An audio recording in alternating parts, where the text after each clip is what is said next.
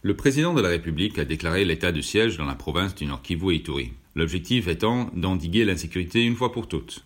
Les autorités civiles ont été remplacées par des nouvelles autorités provenant de l'armée et de la police. Mais quel sera l'impact de cette mesure sur l'administration publique et les finances publiques?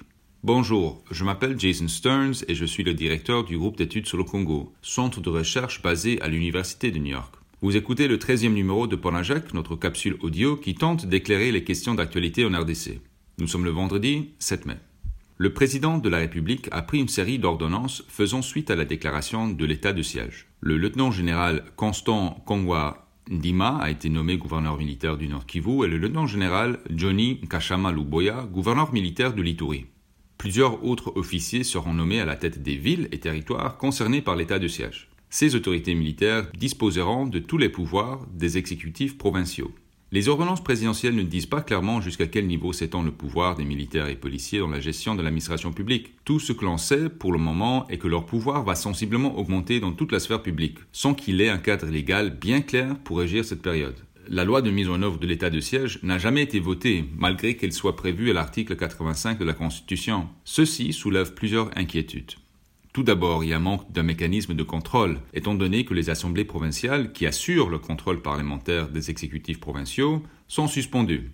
Les nouvelles autorités auront accès aux ressources de ces deux provinces sans aucun contrôle parlementaire. Il est difficile de savoir comment seront affectées les recettes mobilisées et comment va se passer l'ordonnancement des dépenses alors que même l'autorité budgétaire provinciale est suspendue, et surtout que cette situation exceptionnelle n'a pas été prévue dans le budget provincial. De plus, l'administration publique requiert une expertise et une expérience qui s'inscrivent dans le temps. Visiblement, les 30 jours de l'état de siège ne serviront qu'à la mise en place des nouvelles autorités qui auront besoin d'un temps lent pour avoir la maîtrise des rouages de l'administration. Ce qui augure que cet état de siège sera reconduit plusieurs fois pour permettre que les nouvelles autorités puissent asseoir leur pouvoir. Finalement, le fait que les autorités militaires s'occupent de l'administration publique pourrait avoir un impact négatif sur les opérations militaires de grande envergure qui justifient cette mesure exceptionnelle. Les efforts, énergie et effectifs qui devraient être mis à contribution pour combattre seront utilisés pour les tâches administratives. Ceci vaut aussi pour la justice militaire qui risque d'être submergée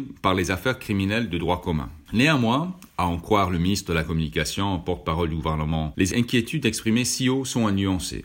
Le ministre Patrick Mouyaya a affirmé que l'état de siège ne signifiait pas que toute l'administration publique est remplacée par les autorités militaires et policières. Pour lui, les nouvelles autorités vont travailler avec les civils au sein des administrations publiques.